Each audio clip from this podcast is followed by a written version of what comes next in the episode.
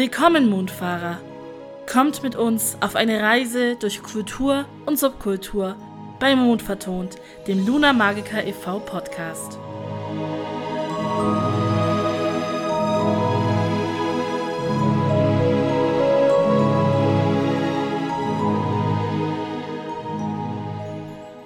Hallo und herzlich willkommen zurück bei Mondvertont, dem Luna Magica e.V. Podcast. Heute bei mir zu Gast ist eine sehr gute Freundin, nämlich die liebe Chaos. Möchtest du dich bitte kurz vorstellen? Hi, äh, schön, dass ihr mich da haben wollt. Ähm, ich bin Chaos oder Chaos Rail. Ich bin Cosplayer aus dem Raum Hannover und ähm, inzwischen cosplay ich seit ein paar Jahren. Ich glaube, ich habe rund 2012 oder 2013 angefangen und mich seitdem jedes Jahr so ein bisschen weiterentwickelt und äh, jetzt bin ich da, wo ich jetzt heute bin. Ähm, meine Hauptfandoms sind eigentlich Transformers, dann ähm, Dark Crystal oder im Deutschen war das der dunkle Kristall. Ich mache auch ein bisschen was aus äh, Videospielen oder Comics wie Marvel oder DC-Charaktere und auch tatsächlich ein bisschen Anime und Manga, was so dieses typische ähm, Cosplay eigentlich ist. Sehr interessant. Also ich folge dir ja zum Beispiel auch auf deinem Instagram-Account und das, was ich da immer sehe, im Prinzip so wunderschöne Sachen, die da entstehen, da würde ich mich teilweise nicht mal rantrauen. Erstmal eine grundsätzliche Frage, also wie bist du zum Cosplay gekommen und vor allem, was reizt dich denn daran tatsächlich? Also es gibt ja so mannigfaltige Möglichkeiten, sich da zu entfalten. Ähm, ja, wie war das bei dir? Wie hast du damit begonnen? Ist eigentlich eine ganz witzige Geschichte. Ich habe unheimlich gerne so Halloween gefeiert oder als Kind schon so mit Fasching und Karneval, was es da schon im Kinder schon oft gab oder in der Grundschule. Und irgendwann habe ich halt angefangen, diese recht aufwendigen Kostüme zu bauen und nicht nur Hexe oder Teufelchen, sondern irgendwann auch Charaktere, die es tatsächlich auch schon gibt in irgendwelchen Fandom-Spielen, Serien, Filmen. Und dann kam Halloween und ich habe drei Monate an meinem Kostüm gearbeitet und dann haben sich alle betrunken und äh, irgendwie war das nicht das Gelbe vom Ei. Und dann habe ich irgendwann gedacht, äh, irgendwie muss sich das mehr lohnen, irgendwie muss das mehr, klingt jetzt doof, aber müsste mehr geschätzt werden, weil es hing ja schon viel Arbeit dran. Ja. Und dann hat mich mal ein Bekannter nach Kassel eingeladen, wo die ich glaube, das ist die Konichi, die in Kassel stattfindet. Und ähm, da habe ich dann einfach eins von diesen Kostümen übergeschmissen und bin da hingelaufen. Und dann habe ich gesehen, dass da unglaublich viele Leute in Kostümen rumgelaufen sind, die alle so viel Spaß hatten. Und die machen das alle mehrmals im Jahr. Und dann ist das irgendwie von, von Halloween, ist das in Conventions und Internetauftritte und Fandom und Community eskaliert. Und seitdem will ich da eigentlich nicht mehr raus. Das hört sich ja sehr interessant an. Hast du denn eine Lieblingscon?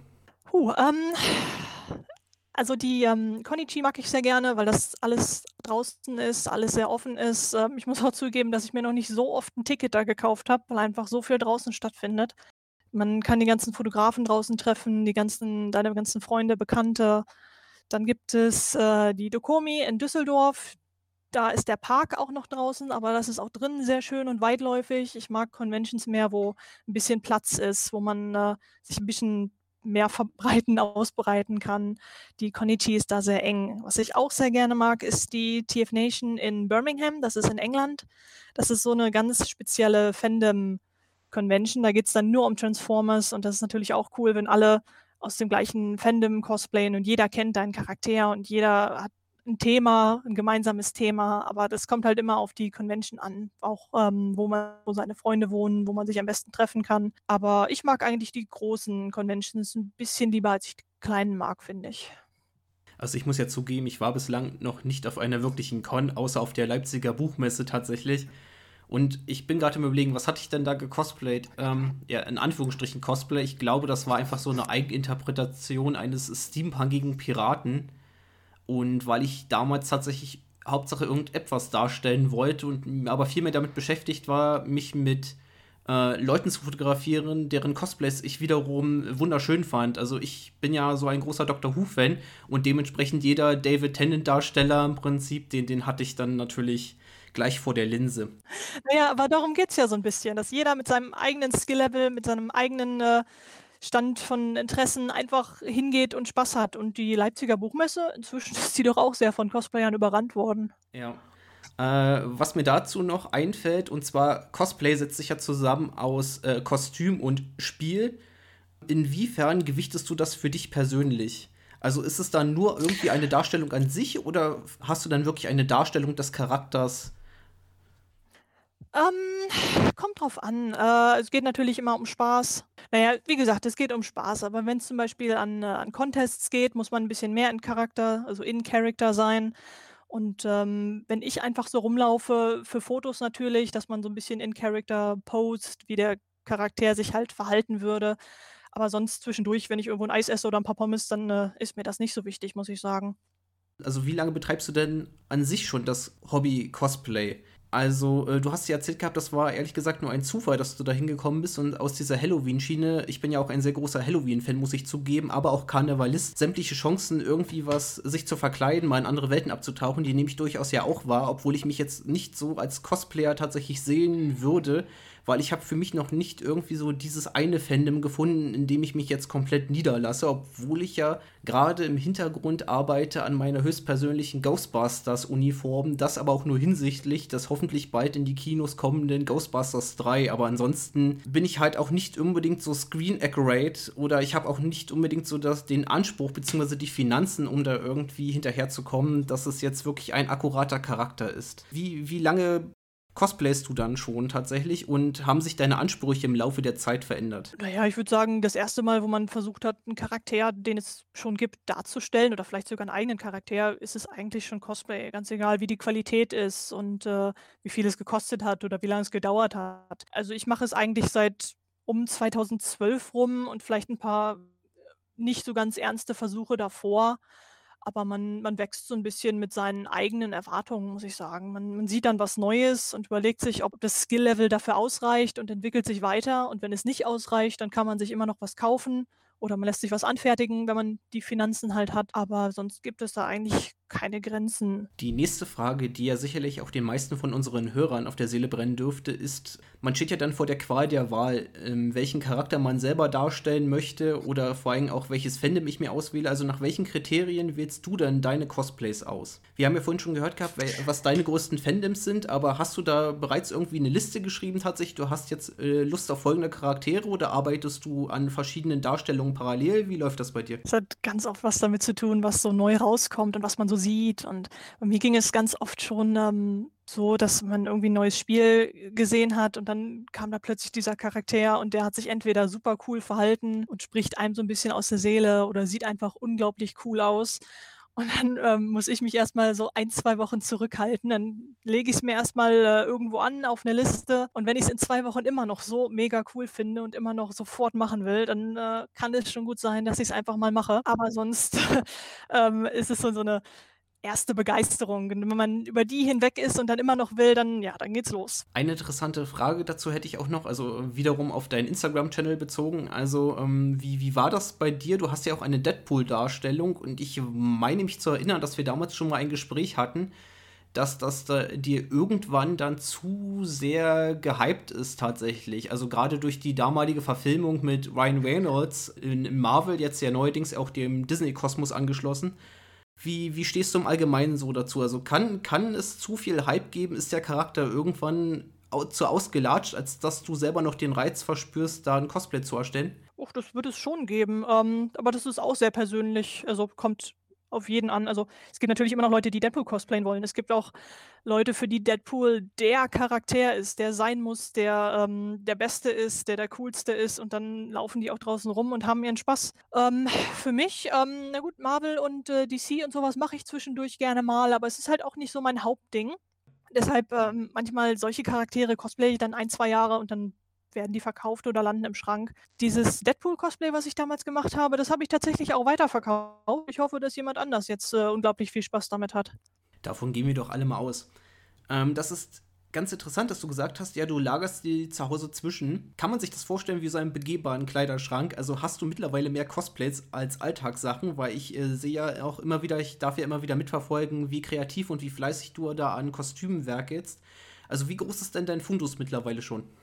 Das ist tatsächlich ganz lustig. Ähm, ich baue eine Menge Rüstungen, also besonders im Transformers-Fandom und auch im Spiele-Fandom. Also alles, was ich an coolen na gut, Ritterrüstung geht jetzt ein bisschen zu weit, aber alles, was so ein bisschen Schwert, äh, große Hörner an Helmen, große Roboter, sowas ist halt mehr mein Ding. Deshalb kann ich weniger Zeug in den Schrank hängen. was ich stattdessen mache. Ich habe äh, 'ne kleine Werkstatt, also das ist sozusagen mein Wohnzimmer. Nur es ist einfach kein Wohnzimmer, sondern hat, äh, 2 Schreibtische drinne und, ähm, 'ne Menge Werkzeuge und eine Wand steht halt komplett voll mit Rüstung. Ich baue mir kleine Holzständer, so wie Schneiderpuppen, nur halt einfach so aus Holz. Und dann stelle ich mir die wie so Ritterrüstungen in so 'ner alten Spukschloss Spukburg stelle ich mir das einfach so an 'ne Wand. Also, in meinem, äh, Arbeitszimmer momentan stehen hier ich muss mal kurz nach hinten gucken äh, 7 oder 8 Rüstungen habe ich hier stehen grade. Und mit welchen Materialien arbeitest du da am liebsten? Ähm, mein Hauptmaterial ist Worbler. Das ist 'n 'n Thermoplast, also 'n thermoplastisches Material, was hitzeverformbar ist. Viele Leute benutzen Foam, also EVA-Foam oder Moosgummi oder solche Dinge. Mhm. Aber mein Hauptmaterial ist erst mal Worbler. Durch was zeichnet sich, äh, Worbler aus im Vergleich zu den anderen Materialien, die du eben genannt hast? Na ja, zum einen ist es, ähm äh, ich will nicht sagen, ich bin damit aufgewachsen, aber so 'n bisschen ist es das. Also, als ich angefangen habe, war Worbler das große Ding und ich habe mich mit dem Material sehr viel beschäftigt. Ähm, ich habe sehr viel damit gemacht und ich bin inzwischen recht gut damit. Es ist unglaublich stabil. Ähm, man sollte es nicht in 'nem heißen Auto liegen lassen. Es kann passieren, dass es dann schon mal schmilzt. Aber es, ähm ich bin Grobmotoriker. Das klingt jetzt blöd für jemanden, der Cosplays baut, aber ich bin Grobmotoriker. Ich mag es, wenn ich irgendwo 'ne Schraube reindrehen kann und die reißt nicht raus, sondern, äh, ich kann Dinge daran befestigen. Es ist stabil. Ich könnte mich draufsetzen, wenn ich möchte. Nicht, dass ich das tun sollte oder machen wollte. Aber ich ich mag stabile Dinge die die sich auch hart anfühlen und die 'n bisschen was abkönnen. Und ich fliege halt auch öfter mal zum Beispiel dieser zu dieser Convention in Birmingham. Das heißt, wenn ich 'ne Transform-Rüstung in 'n Koffer stecke und die, ähm, Flughafenmitarbeiter werfen sich diese Koffer gegenseitig zu, dann möchte ich das aufmachen und das ist alles noch heil und bisher hat es das auch immer gemacht. Ja, da wünschen wir dir doch für die Zukunft weiterhin Glück, dass alles heil bleibt. Ähm, daran anschließend also, wenn du so viel auf Reisen bist und auf Conventions bist und auch an Contests teilnimmst, hast du dann aus Angst, dass irgendwann mal etwas defekt sein könnte nach dem Auspacken, irgendwelche Ersatzteile da oder Materialien für Notreparaturen oder hoffst du dann einfach immer auf gut Glück? Also, natürlich ist mir schon einiges auf Conventions und Messen kaputtgegangen. Also, entweder man hat dann Pech oder, ähm, man hat so 'n paar freundliche Leute, die entweder, ähm, mit 'nem mobilen Cosplay-Stand rumlaufen, also 'n Cosplay-Reparaturstand. Ja. Oder ganz viele Messen haben inzwischen auch, ähm, kleine Stände, wo man einfach hingehen kann: „Hilfe, mir ist mein Schuh abgefallen.“ Und die leihen einem dann 'ne Heißklebepistole und man kann sich schnell wieder ordentlich, ähm, schick machen. Mhm. Mir ist auf der FARC in Saarbrücken ist mir mal 'ne Schuhsohle abgefallen und, äh, dann bin ich da 'ne 1/2 Stunde rumgehumpelt, bis ich tatsächlich so 'n Stand gefunden habe und die haben mir 'ne Heißklebepistole in der Hand gedrückt und das ganze Ding war in 5 Minuten war das erledigt. Und das sind unsere unausgesprochenen Helden, ähm, auf jeden Fall unglaublich gut. Ich meine, wenn man auf irgendwelche Messen geht, ganz oft, äh, fährt man entweder mit'm Zug hin vom Hotel oder man kann sogar hinlaufen und, ähm, vor Ort kann man eigentlich schlecht was mitbringen und dann wieder rausgehen und mit 'm vollen Cosplay auf'm Parkplatz ist auch nicht ganz so einfach, besonders wenn man's drinnen erst anzieht. Ja. Ähm, gut, Heißkleber kannst du jetzt auch nicht mal eben, äh, irgendwo anschließen auf 'ner Convention. Also, ich bin unglaublich dankbar für diese Reparaturstände. Ähm, gut, äh, 'n paar, äh, Kabelbinder habe ich natürlich immer bei dabei, damit lässt sich schon einiges reparieren. Oder Sicherheitsnadeln, besonders wenn man, äh, genähte Kostüme hat, wenn man irgendwo mal sich 'ne Laufmasche reinreißt oder man verliert das halbe Röckchen, dass man da wenigstens 'n bisschen was flicken kann. Ja. Ich weiß ja auch von dir, dass du an, äh, Wettbewerben teilnimmst, beziehungsweise auf Contests dann auch deine Cosplays zur Schau stellst. Wie ist das dann so? Also, ich meine, hat man da nicht immer so etwas Lampenfieber, bevor man dann auf die Bühne geht oder ist man dann total in Character und und und blendest du deine Außenwelt dann ab aus oder oder ist dann doch dieser kleine Restfunken: „Oh je, hoffentlich geht nichts schief. Ich möchte meine Präsentation vorüberkriegen?“ Ich habe das ganz oft oder ganz typisch auf dieser Transformers Convention. Das ist so, wenn man das 1. Mal das neue Kostüm anzieht und, äh, es es dauert recht lange, diese großen Dinger anzuziehen und das ist, äh, 'ne Hotel-Convention. Das heißt, man ist auf seinem Hotelzimmer und zieht das so in 'ner 1/2 Stunde oder so mit Make-up und allem, vielleicht 'ne Stunde zieht man das an und dann denkt man schon so 'n bisschen: „Oh Mist, jetzt gehe ich da runter und das ist schon das 1. Mal und was, wenn ich nicht vernünftig mich bewegen kann? Was, wenn ich hinfalle?“ Oder es kann auch einiges passieren. Also, da bin ich immer unglaublich nervös. Ja. Und, ähm, wenn es auf Contests geht, bis man dann dran ist. Also ich war schon in Contests drin, wo gefühlt 30 andere Leute dran teilgenommen haben. Und dann ist man natürlich die Nummer 28, wie das immer so passiert. Ja. Und äh, ja, und dann steht man da hinten in seinem warmen Kostüm, in einer warmen Halle und ähm, wenn man Pech hat, bieten die einem noch nicht mal einen Stuhl oder irgendwas an. Und dann äh, hört man sich die ganzen Auftritte an und denkt, oh scheiße, ich habe vielleicht weniger davon oder der singt jetzt und der tanzt und der hat besseres Audio und äh, man denkt schon über sehr viel nach. Aber sobald man dann dran ist, sobald einem einer auf den Rücken haut und hier los, du bist dran, bei mir mhm. geht es eigentlich in diesem Moment vorbei. Also sobald man da draußen ist und man muss funktionieren und man äh, hat sein auswendig gelerntes Text da und man kann spielen, anstatt nur zu stehen und zu warten, dann geht es eigentlich. Und dann ist es vorbei und dann 30 Sekunden später stehst du schon wieder hinter der Bühne. Die meisten Auftritte dauern 30 Sekunden bis zu zwei Minuten. Und das ist eigentlich super kurz dafür, dass man sich so aufregt vorher. Und wie lange muss man dann durchschnittlich warten, bis dann die Auswertung durch die Jury erfolgt ist? Auch unterschiedlich. Ähm, bei der TF Nation in Birmingham ist es vielleicht zehn Minuten später und dann war ich aber auch schon auf anderen Conventions, wo die den Contest Nachmittag hatten, aber die Auswertung kam erst abends um sechs raus oder so. Das ist mir ehrlich gesagt auch schon so ein bisschen zu lang. Ähm, ich hätte, ich würde das schon gerne wissen, so vielleicht eine halbe Stunde, nachdem der letzte auch raus ist. Das heißt, dass die Jury genug Zeit hat, äh, sich ein bisschen über die einzelnen Leute zu unterhalten, ein bisschen Fotos hin und her zu schieben. Ja.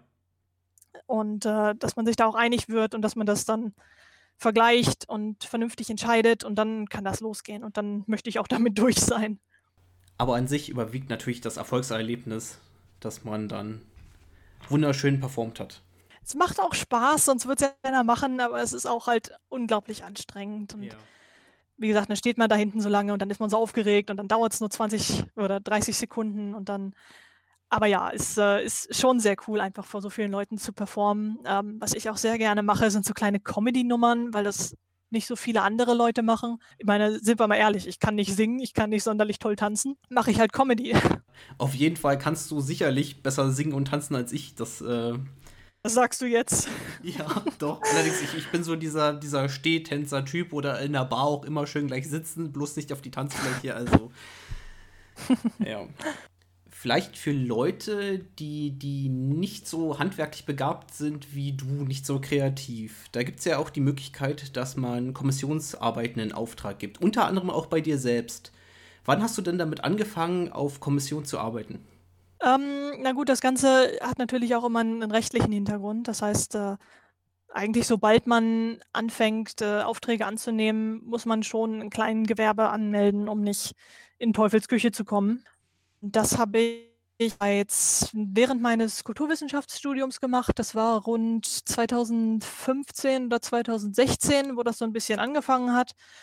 Eigentlich waren das erst so bekannte Freunde, die dann mal meinten, hier, du kannst doch äh, das machen oder du kannst doch dies machen, kannst du nicht mal oder und dann schiebt man sich halt gegenseitig ein bisschen Geld zu, bis dann irgendwann äh, andere Leute auf einen zukommen und sagen, hier, ich habe gehört, du hast für Person X irgendwas gemacht, kannst du nicht für mich auch das hier machen? Und äh, schwuppdiwupp äh, schreibt man Rechnung und dann äh, hat man den Salat. Also es eskalierte halt auch so langsam bei mir. Und ähm, es, es, klingt auch immer blöd, aber umso mehr Follower man hat online und umso mehr Leuten das gefällt, was man macht, umso mehr Leute kommen halt auch auf einen zu und fragen wegen Aufträgen. Wo wir gerade bei Aufträgen und bei Kundenwünschen sind, ähm, Hast du denn etwas besonders Positives und besonders Negatives, was du vielleicht mit uns teilen möchtest in äh, Bezug auf Kommissionsarbeiten? Also hattest du mal, es kennt ja sicherlich jeder von uns, wirklich so diesen, diesen abgeranzten Kunden, der irgendwie nicht zufrieden ist, beziehungsweise nicht genau weiß, was er will tatsächlich und man ihm so gefühlt im Prinzip alles aus der Nase ziehen muss, sprichwörtlich?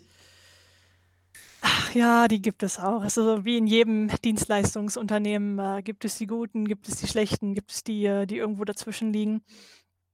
Ich habe unglaublich viele super nette Kunden, äh, unglaublich verständnisvolle Kunden.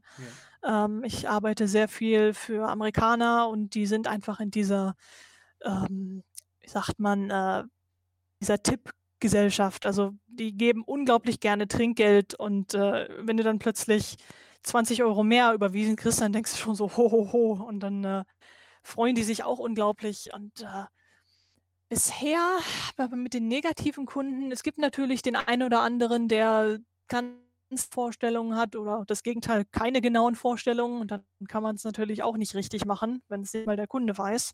Und ähm, dann, also ich musste schon ein paar Sachen schon mal ändern, aber sobald man, also wenn ich alles lackiere und fertig mache und dann sagt der Kunde hier, das gefällt mir nicht, dann ist natürlich schwierig, noch was zu ändern meistens.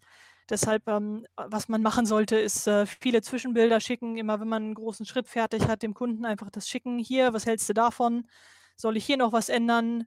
Es ist auch eine Absicherung für einen selbst. Wenn der Kunde das einmal abgesegnet hat, dann kann er später nicht mehr sagen, hier, jetzt musst du es nochmal machen, weil man hat sich ja rückversichert, dass es richtig ist und dass es so ist, wie er das wollte. Genau das gleiche mache ich halt auch mit Farben. Das heißt, ähm, ich äh, zeige dem vorher die Farben, die ich habe, sprühe die kurz auf ein Blatt Papier, zeige ihm die mit, einem, mit einer guten Beleuchtung. Und da gab es auch schon viele, die gesagt haben, nee, das ist nicht ganz das, was ich mir vorstelle. Und dann bestelle ich halt einfach nochmal was anderes. Farbe kostet jetzt bei den richtigen Lieferanten auch nicht die Welt, besonders nicht, wenn man öfter was macht und öfter verschiedene Farben braucht, dann irgendwann braucht man es schon mal wieder. Das heißt, der Verlust ist jetzt nicht so groß. Und dann habe ich auf der anderen Seite auch schon zwei, drei Kunden gehabt, da ähm, bespreche ich etwas mit denen, äh, die wissen den Preis, die wissen, wie es abläuft, äh, die wissen, wann es geschickt wird und in welcher Form. Die bekommen eine Rechnung von mir und dann höre ich nie wieder was von denen. Also das heißt, äh, die ignorieren dann einfach eine Rechnung und verschwinden, meinten es vielleicht nicht ernst oder ähm, haben es sich anders überlegt und schämen sich zu sehr, das zu sagen oder was weiß ich.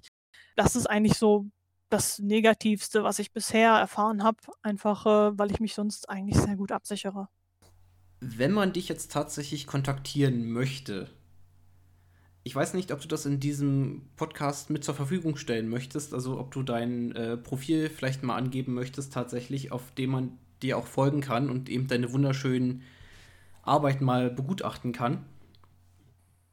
Ja, klar. Also ich bin auf ziemlich allen Social-Media-Plattformen, auf Facebook muss ich zugeben, nicht mehr so groß, aber auf, äh, auf Twitter, Instagram, sogar noch Tumblr ähm, ich bin überall mit äh, Chaos-Rail. Das ist bestimmt irgendwo äh, im Podcast vermerkt. Ähm, das ist wie, äh, wie das Chaos, nur mit Z statt S. Und, äh, die E-Mail-Adresse wäre dann einfach chaosrail.hotmail.com. Für alle Interessierten, die sich erstmal selber irgendwie ans Cosplay wagen wollen, hast du irgendwelche Tipps für Neueinsteiger? Also sollte man gleich mit dem teuersten Material anfangen? Äh, sollte man sich eher, ehrlich gesagt, eher auf kleinere Gadgets stürzen oder gleich irgendwie, keine Ahnung, ich bin ja jetzt auch ein großer Star Wars-Fan, eine große Klonrüstung irgendwie anfangen? Also, was sind denn deine Erfahrungen damit? Ist es erstmal besser, tatsächlich kleinteilig zu arbeiten oder erstmal irgendwie flächiger? Oder hast du vor allem noch andere Tipps für Neueinsteiger? Ach, im Prinzip muss ich erstmal sagen, sky is the limit. Ähm, ich war damals auch jemand, der einfach voll super reingesprungen ist. Nichts von wegen klein, sofort groß rein da. Aber ähm, natürlich kann das auch sehr riskant sein. Ähm, mit dem teuersten Material würde ich jetzt vielleicht nicht anfangen. Ähm, ich meine, jeder hat seine Lieblingscharaktere. Jeder denkt schon mal drüber nach, wie man das vielleicht irgendwie machen könnte. Was ich auf jeden Fall empfehlen würde, ist ähm, Research, also guck dir Techniken an, guck dir andere Cosplayer an. Vielleicht findest du sogar jemanden, der das Cosplay, das du machen möchtest, schon mal gemacht hat. Wenn du Glück hast, hast du vielleicht sogar schon irgendwas im Kleiderschrank, was sich ein bisschen abändern lässt, ähm, was dem ähnlich ist. Und wenn nicht, gibt es ganz tolle Seiten ähm, im Internet. Äh, ich glaube, früher hießen die Kleiderkreisel. Inzwischen, ähm, die haben ihren Namen geändert. Weiß ich jetzt nicht, wie die jetzt heißen, aber da hat man ganz billige Klamotten gefunden, die man in verschiedenen Kategorien auch suchen konnte. Und da hat sich eigentlich immer irgendwas gefunden, was man umnähen könnte. Ähm, seid nicht zu schade, euch irgendwo Hilfe zu suchen, vielleicht sogar bei eurer Oma, wenn die nähen kann, oder eurer Mutter oder Vater oder was auch immer, Cousin, Cousine, Freunde. Ähm, wenn man sich irgendwo weiterbilden kann, wo man hingehen möchte, dann sollte man das auf jeden Fall wahrnehmen. Es gibt immer was, was man lernen kann. Ich habe auch noch super viel zu lernen und ich bin immer froh, wenn, äh, wenn ich was Cooles sehe und mir jemand helfen kann, wie ich da hinkomme. Und äh, wenn man größere Projekte haben möchte, wenn man wirklich in der Rüstung anfangen möchte, natürlich sieht die dann vielleicht am Anfang nicht perfekt aus, aber ähm, macht ja nichts, wenn man trotzdem damit zufrieden ist mit dem, was man geschafft hat. Für Rüstung, äh, prinzipiell, würde ich erstmal sagen, wenn man vielleicht mit sowas äh, wie Schuhen oder Händen oder so Crotch Pieces anfängt, so Panties sage ich immer ganz gerne. Das sind so Teile, die man einfacher machen kann, die nicht viel Material kosten und wo man vielleicht ein bisschen äh, ausprobieren kann. Wenn man sofort mit der Brustplatte oder einem Helm anfängt, dann kann es schon mal sein, dass man ein bisschen Material verschwendet. Aber das ist äh, alles so viel Learning by Doing und es gibt inzwischen so viele Tutorials und äh, Bilder und Magazine online und sogar normal zu kaufen, dass man eigentlich irgendwo schon dahin kommt, wo man hinkommen möchte. Man darf sich halt nur nicht abschrecken lassen oder Angst haben, irgendwas falsch zu machen. Das ist sehr viel einfach mal machen, gucken, was passiert und vielleicht muss man es dann nochmal machen, aber vielleicht ist man auch schon zufrieden damit. Ich glaube, das schreckt mehr ab, als es müsste. Also es ist vielleicht nicht so schlimm, wie ihr denkt. Ja, vor allem, ich denke, man darf sich auch nicht unter Druck setzen, sondern eben, dass das Cosplay entwickelt sich ja sicherlich auch über die Zeit. Ähm, du hast ja gesagt, du hast derzeit verschiedene Motive noch liegen. Wie lange arbeitest du allerdings durchschnittlich an einem Cosplay, bis es dir persönlich zusagt?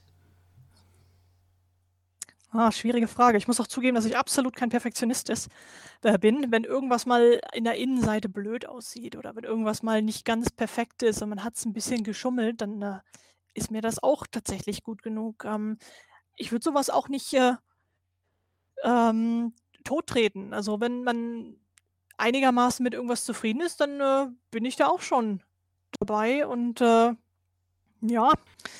Ähm, von dem Zeitstrahl her, natürlich fängt es erstmal damit an, dass du einen Charakter siehst, äh, den du cool findest. Dann dauert es verschieden lange, bis du dich entscheidest, dass du das tatsächlich machen willst. Dann, ähm, was ich ganz gerne mache, ist einfach so ein paar ich kann auch leider überhaupt nicht zeichnen, aber ich mache mir so ein paar kleine Zeichnungen und überlege, mit welchen Techniken sowas möglich wäre.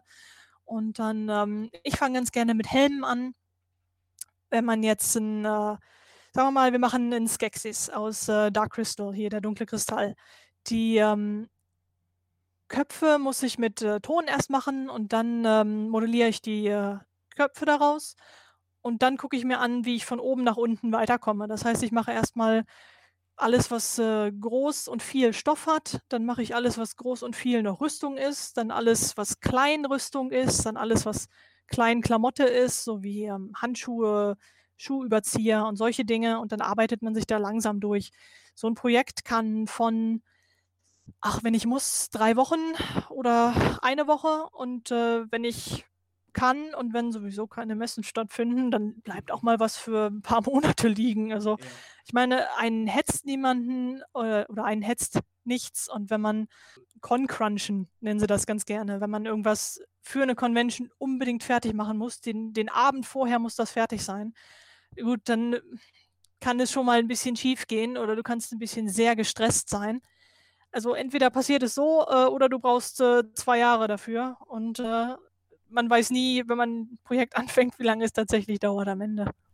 Jetzt hast du ja von dem Skexy gesprochen, tatsächlich. Ähm, jetzt schweifen wir etwas vom Thema ab, aber inwiefern trauerst du der Netflix-Serie nach, die ja nun leider ja abgesetzt wurde, tatsächlich und mit einem Cliffhanger endet? Also ich persönlich, ich habe, ich kannte ja bislang immer nur den, den Originalfilm, den alten, und habe dann mal unverhofft erst vor ein paar Monaten die Serie angefangen und dann dachte ich mir aber, oh, jetzt möchte ich davon mehr erfahren und dann hieß es ja, es wird nicht mehr fortgeführt, weil zu wenig Zuschauer. Das war unglaublich tragisch, besonders weil es mal was anderes war. Es gibt halt einfach nicht mehr so viele düstere, nicht nur für Kinder Puppenfilme. Puppen klingt jetzt auch wieder so ein bisschen für Kinder. Aber es, ist, es steckt unheimlich viel ähm, Kunst und Talent hinter diesen Filmen und die ganzen Leute, diese Charaktere entwerfen, steuern, äh, synchronisieren. Ich glaube, Mark Hamill war sogar im Original ja. mit drin. Ne? Ja. Unglaublich cool. Und das war natürlich sehr tragisch, besonders ähm, wenn man sich ein bisschen noch, äh, wenn man mal ein paar Wikipedia Seiten gelesen hat oder wenn man mal in die Bücher oder Comics reingeguckt hat. Es gibt noch so viele coole Charaktere in diesem Fandom, die ich unglaublich gerne so realisiert gesehen hätte. Es gibt noch Skexa, ähm, das ist so eine Art Pirate Queen, also auch in Skexis, aber die ist auch unglaublich cool. Und dass wir die nicht gesehen haben, das war ein, ein großes, tragisches Erlebnis. Also ich hoffe, dass es vielleicht jemand anders irgendwann weitermacht und wenn nicht, äh, vielleicht kriegen wir vielleicht eine Animationsserie. Das ist zwar nicht mehr so ganz mit dem mit der Kunst dieses Puppenspiels verbunden, aber wenigstens könnten wir dann vielleicht noch mal ein paar neue Charaktere sehen. Ja, ich muss dazu auch noch erwähnen, tatsächlich, ich bin erst auf die Serie neugierig geworden, nachdem ich bei dir eben einige Posts zu deinem Cosplay gesehen habe. Im Prinzip, ich glaube, das war dieser Hunter, ich habe den Namen vergessen. Äh, Skekmal, ja. ja, ja. Genau. Und, und ich habe ich hab die Szene erst vor kurzem noch mit ihm gesehen und, und ich denke mir, Mann, also da hast du den Nagel echt auf dem Kopf getroffen im Prinzip, weil das ist, weiß ich nicht, es ist, hat sich auch im Laufe der Serie zu einem meiner Lieblingscharaktere tatsächlich gewandelt und dann, dann ist halt äh, leider so abrupt Schluss, aber gut. Ach ja, ist er nicht cool. Tatsächlich, also die Arme haben mich so ein wenig an äh, General Grievous erinnert. Also ich meine, ich oh, ja, so, so einen Star Wars Hintergrund, aber ich dachte, Mensch, ist das geil. Und vor allem auch diese Practical Effects, ne? Also das, das sieht immer so wertig aus irgendwie. Ich meine, klar, heutzutage kann man auch viel mit Computertechnik animieren und so, aber man, man merkt, finde ich, eben trotzdem den Unterschied, ob wirklich ein physisches Wesen da ist, was irgendwie mit dem Hintergrund agiert oder ob es jetzt eingefügt wurde. Ich weiß ja nicht, ob es den jüngeren Zuschauern genauso geht im Prinzip, aber ich meine, äh, ich, ich bin ja auch groß geworden tatsächlich auch mit der Muppet Show oder ähnlichen. Das bedeutet für, für mich sind äh, Puppen aber nicht unbedingt etwas für Kinder, sondern es hat halt einfach so, so einen ganz eigenen Charme. Also ich liebe auch Practical Effects generell. Es ist einfach großartig. Auch besonders, wenn man diese alten Jurassic Park-Effekte mit den richtigen Animatronic-Dinosauriern und sowas sieht, das ist schon einfach nochmal was anderes. Das stimmt schon. An welchem Projekt arbeitest du dann gerade tatsächlich? Auch wenn leider aufgrund von Corona ja wahrscheinlich nicht abzusehen ist, wann du das Cosplay wieder ausführen darfst. Aber hast du gerade etwas Bestimmtes, an dem du Tag und Nacht werkelst, beziehungsweise sofern du Zeit hast, dich dann immer wieder ransetzen musst, weil du sonst einfach nicht irgendwie kein, keine innere Ruhe findest? Ach, ich weiß genau, was du meinst. Aber ich bin in der Quarantäne so ein bisschen eskaliert, muss ich zugeben. Ähm, ich bin auf jeden Fall unglücklich, wenn ich nicht an irgendwas arbeiten kann. Das, äh, ich, ich muss irgendwas mit meinen Händen machen, sonst äh, besonders in Quarantäne, Quarantäne wird man da echt schon so ein bisschen bekloppt bei. Naja, ich habe ähm, inzwischen meinen dritten Skeksis angefangen, weil meine Freundin wollte unbedingt eine haben. Und ja. äh, dann kann ich natürlich nicht Nein sagen. Deshalb äh, wird es jetzt äh, Skektek, äh, der Scientist. Äh, das ist der Charakter, der in dem Original von Mark Hamill gesprochen wurde. Und ähm, den mag ich unglaublich gerne. Und den haben wir jetzt auch eigentlich schon halb fertig. Der Kopf ist da, ähm, die Klamotten sind größtenteils da. Und dann müssen wir nur mal gucken, wo wir neues Material herkriegen. Mhm. Und äh, dann bin ich momentan auch so ein bisschen auf einem Legend of Zelda Trip. Und da habe ich jetzt ähm, gerade auch gestern gesehen, dass es natürlich von Skyward Sword jetzt eine HD-Version auf Switch geben wird. Und ich habe vor, ich glaube im Dezember war das, da habe ich schon äh, Girahim angefangen. Das war dieser Dämonenlord aus Skyward Sword, der Link da immer drangsaliert hat. Mit dem äh, muss ich jetzt mal auch noch ein bisschen was nähen, aber dann ist der auch schon fertig. Und, ähm, und dann habe ich aus äh, einem Anime noch was gemacht, äh, Doro Hedoro. Das ist ähm, ein Charakter, der hat so eine, eine Maske, die sieht aus wie ein, wie ein Herz, also wie ein Organ. Und da fand ich den Look einfach unglaublich cool. Ja. Und äh, wie gesagt, Quarantäne und ich muss irgendwas mit meinen Händen machen. Und dann habe ich mir einfach ein bisschen Ton bestellt und habe einfach mal was Neues gemacht. Ton mache ich halt auch sehr selten. Bisher habe ich das nur bei den äh, Skeksis-Köpfen äh, gemacht. Und eine ganze Maske, die über einen Kopf passen muss, aus Ton, das war auch mal was ganz Neues mit diesen ähm, Herzvenen und diesen Anschlüssen, die da überall rauskommen. Und äh, war auch super lustig, hat Spaß gemacht und es hat funktioniert. Der ist jetzt auch so gut wie fertig. Und dann habe ich so ein Projekt, es gibt immer so ein, zwei Projekte, die man mal anfängt, die man machen will, aber irgendwas geht immer schief oder dann geht es nicht weiter oder dann hat man gerade keine Motivation für irgendwas und ist ein Trottel und fängt einfach was Neues an. Da gehöre ich ja auch zu. Und das ist ähm, Candlemaker aus Doom Patrol. Unglaublich coole Serie. Müsst ihr mal reingucken. Super toll. Und äh, da habe ich bisher nur den Kopf und bin noch nicht weitergekommen. Aber wie gesagt, es drängt mich ja auch nichts. Wenn wenigstens irgendwie in einem halben Jahr wir wüssten, dass mit hundertprozentiger Sicherheit eine Messe stattfindet, dann würde ich vielleicht auch mal irgendwas fertig machen. Also mich würde das auf jeden Fall freuen, wenn wir dich mal auf eine Veranstaltung unseres Vereins einladen könnten. Im Prinzip, dass du da vielleicht mal deine, deine Highlights an, an Kostümen vielleicht ausstellst oder dich durchaus auch nochmal präsentierst im Prinzip in so einer kleinen Werkelaktion und vielleicht auch nochmal den einen oder anderen Tipp geben könntest. Aber das ist zurzeit ja leider etwas schwierig, aber zum Glück läuft so ein Online-Podcast ja auch mit Social Distancing. Ja, das ist wahr. Aber wenn äh, ich euch so ein paar gruselige Skis da auf den Hof stellen kann, dann mache ich das auf jeden Fall gerne. Oh, sehr gern, sehr gern. Also ich meine, also die passen ja für mich, finde ich, auch in, entweder in so ein Fantasy-Markt-Ambiente oder vielleicht auch in so eine kleine Steampunk-Straßenkunst-Sache irgendwie. Also irgendwie kommen wir da sicherlich noch zusammen. Doch, auf jeden Fall. Eine Frage hätte ich noch, wo du gemeint hast, okay, du arbeitest jetzt auch mal mit Ton und vor allen Dingen auch, dass du die Köpfe der Skexe aus Ton gemacht hast. Ist da irgendwie eine, eine große Differenz zu merken tatsächlich im Gewicht im Vergleich zu den Materialien, die du vielleicht vorher dafür verwendet hast? Also allgemein gefragt im Prinzip, in, inwiefern ist das dann tatsächlich, das kann ich mir persönlich gar nicht vorstellen, bequem, dann unter so einem ähm, Skexy im Prinzip zu, zu sitzen, tatsächlich, indem du ja fast also von, von allen Seiten zugehangen bist mit dem Stoff, also mit ihren wunderschönen Roben zwar. Wie bequem ist es? Wie, wie, wie ist das Sichtfeld im Prinzip äh, durchschnittlich? Wie, wie lange kannst du mit, mit so einem Cosplay dann unterwegs sein, ehe du dann vielleicht mal eine Pause brauchst? Ah, das ist mein, mein Spezialgebiet. Cosplays bauen, in denen ich so gut wie nichts sehen kann. Ähm, das passiert mir leider ein bisschen häufiger. Also was ich da mit diesem Ton jetzt gemacht habe, also ich habe ähm, mir einen Styroporkopf genommen, habe da so viel Ton drauf geklatscht, dass es aussah wie ein, wie ein alter, runzeliger Vogel, was sie ja irgendwo sind in irgendeiner Form. Dann habe ich das Ganze trocknen lassen, habe das mit ähm, Cobra Cast bezogen. Das ist eine Art von Warbler oder ich glaube, die sind inzwischen aufgekauft worden von Warbler.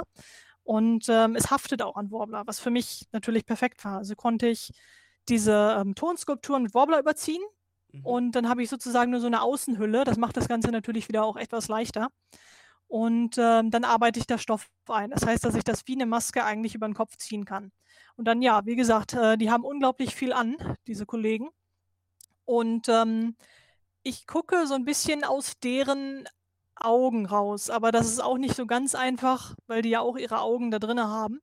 Das heißt, ähm, es ist wirklich ein, ein, sehr beschränktes Sichtfeld. Also wenn irgendwer ein bisschen guckt, wo ich hintrete, dann bin ich absolut nicht böse. Ähm, ich könnte eine Art Netzstoff, also ein bisschen von dem Augenmaterial darunter rausschneiden und ein bisschen gefärbten Netzstoff drunter machen. Solche Techniken gibt es, besonders auch ähm, hier die Furries, also dieses Furry-Fandom. Die ja. kennen sich unglaublich gut damit aus, äh, wie man aus großen Kostümen irgendwie rausgucken kann. Und ähm, wie gesagt, es gibt immer was, wo man sich weiterbilden kann, was man besser machen kann. Und ähm, was mich und äh, Freie aus Cosplays rausgucken angeht, kann ich, glaube ich, noch ein bisschen was lernen. Was ähm, die Zeit angeht, wie man die tragen kann, eigentlich trage ich meine Kostüme immer für einen kompletten Kontag. Also sagen wir mal, wenn man um elf ankommt und dann um fünf oder so nach Hause geht. Das ist eigentlich immer kein Problem, egal wie groß oder schwer oder warm es ist natürlich kann das mal schon mal nicht einfach sein, besonders wenn irgendwas ist, was zu warm ist. Also man, man kann sich immer ausruhen. Also wenn es zu anstrengend ist, ruht man sich aus, aber wenn es zu warm ist, kann man nicht so viel dagegen machen. Da muss man natürlich auch aufpassen, dass man irgendwie trotzdem noch genug trinkt, trotzdem genug Pausen macht. Und wenn es nicht mehr geht, dann geht es halt einfach nicht mehr. Dann zieht man sein Kostüm auch mal aus und dann vielleicht zieht man es auch mal für zwei Stunden zwischendurch aus. Besonders wenn man doch vielleicht ein Auto in der Nähe hat oder ein Hotelzimmer, das einfach mal wegschmeißen, was anderes anziehen und dann geht das schon. Aber ähm, im Prinzip kann ich diese Kostüme recht lange tragen, besonders wenn man sich dran gewöhnt hat.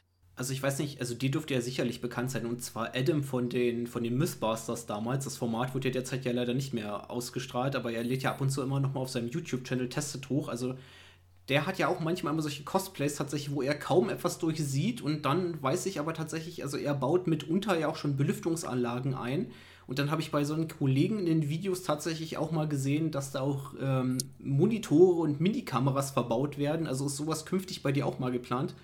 Oh, es gibt unglaublich viele Leute, die unglaublich coole Sachen machen.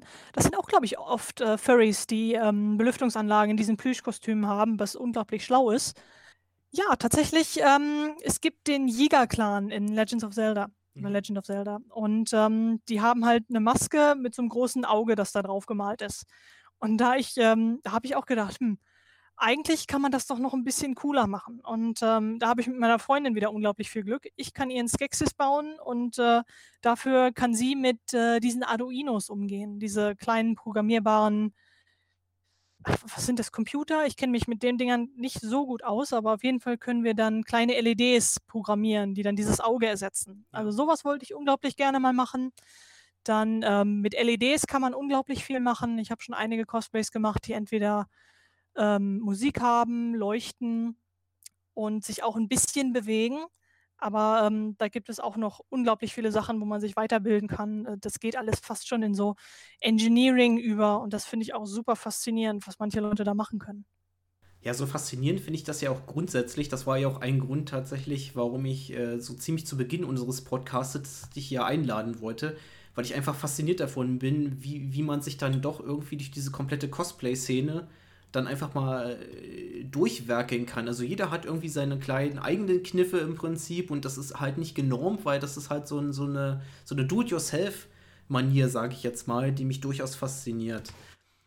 Ach, ist das nicht super, wenn es keine Regeln gibt? Es gibt kein Regelbuch, du kannst machen, was du willst. Äh, vielleicht machst du sogar was, was noch nie jemand gemacht hat. Vielleicht machst du es besser als alle anderen. Vielleicht findest du was komplett Neues und das finde ich einfach unglaublich super.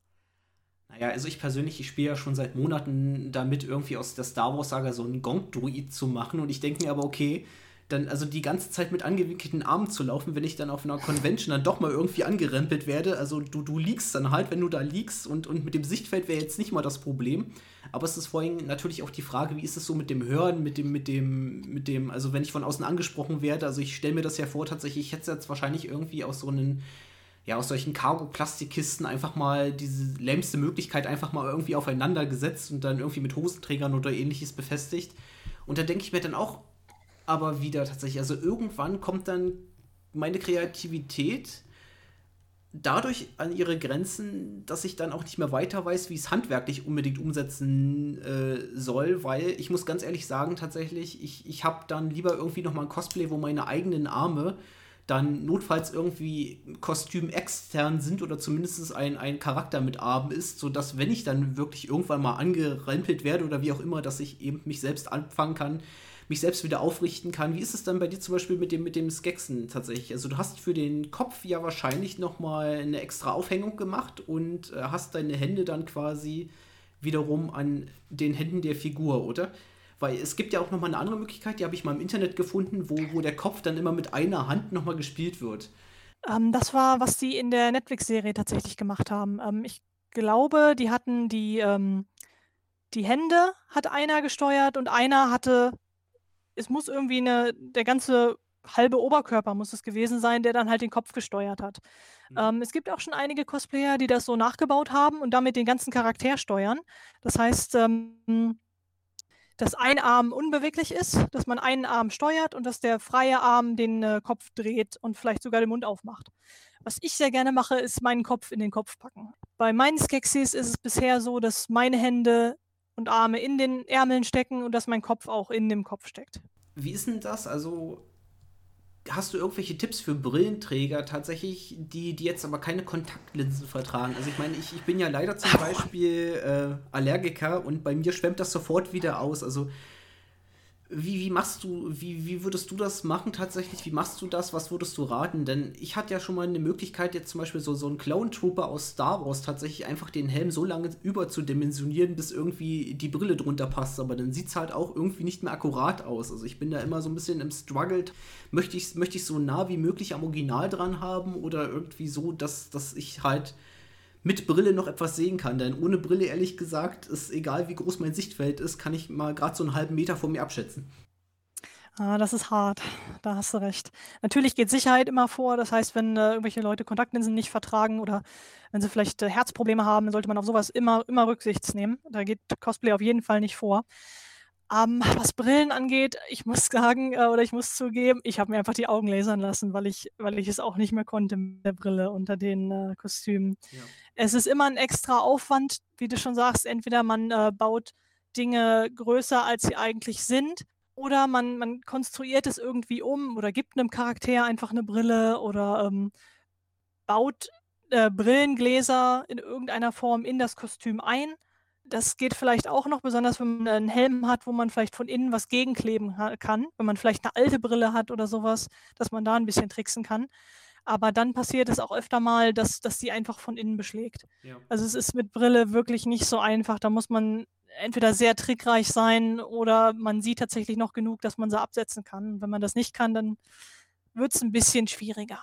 Jawohl, dann wären wir für heute erstmal mit meinem Fragenkatalog soweit durch. Möchtest du noch irgendwas von dir erzählen, tatsächlich? Irgendwas, was dir noch im Herzen liegt, was noch perfekt in diesen Podcast reinpassen würde? Dazu muss ich aber gleich nochmal sagen, das könnte mitunter nicht das letzte Mal sein, dass wir uns sprechen, weil äh, diese Themen, auch wenn eine Episode draußen ist, äh, die sind danach nicht verbrannt. Also wir greifen die auch immer wieder auf, vielleicht mal mit ein bisschen anderen Leuten. Also es wird auch in unserem Podcast später auch nochmal größere Diskussionsrunden geben. Also auch nicht immer nur dieses äh, Interview zu zweit. Ja.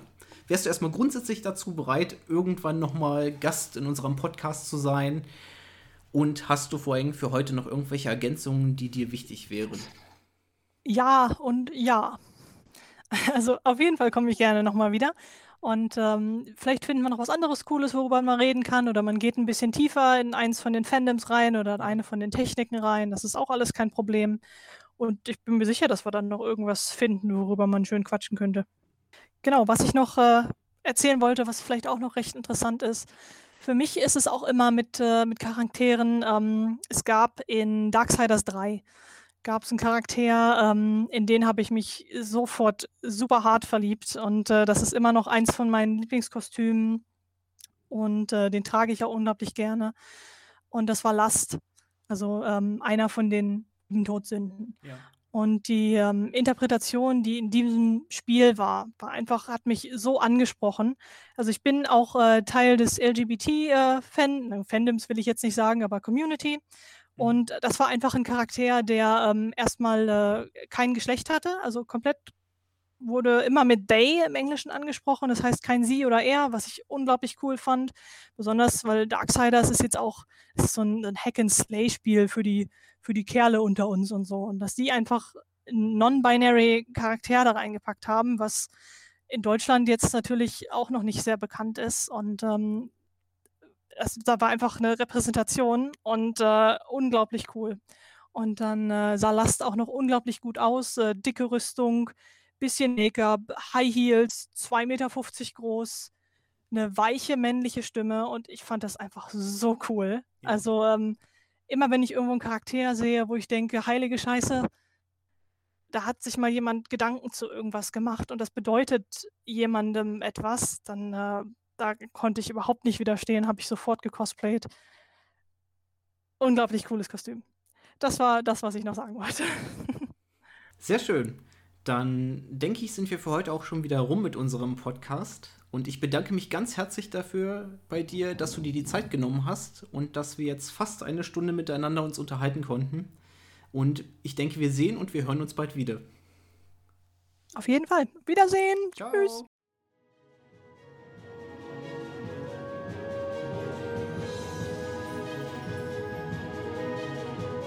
Das war's leider schon wieder mit dieser Folge. Auf ein Wiederhören. Eure ergebenste Luna.